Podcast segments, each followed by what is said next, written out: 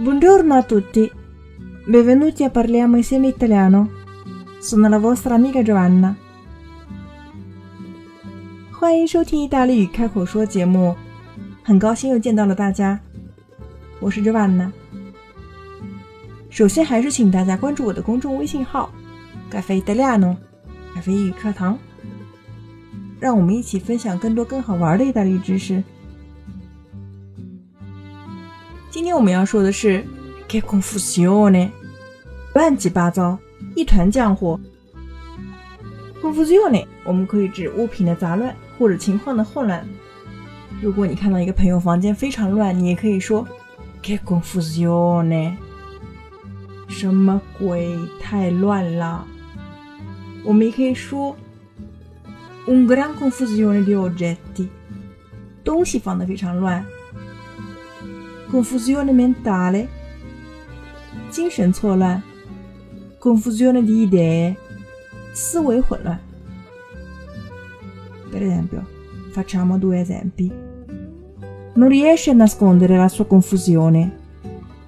例如事例 A 表示成功做到某事，他不能够掩饰自己的慌乱。Numero due, la sua camera è veramente una confusione. Mi pare che non metta mai in ordine.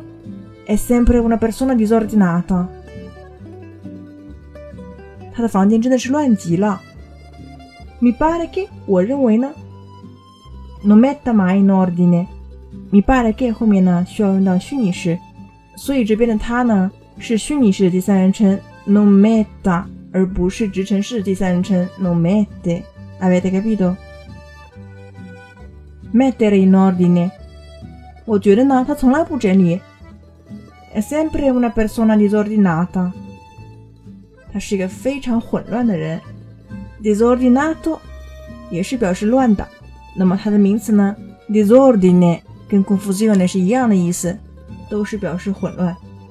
Avete capito？今天我们都学到这里了。 如果你喜欢我的节目，还是要给我打赏哦。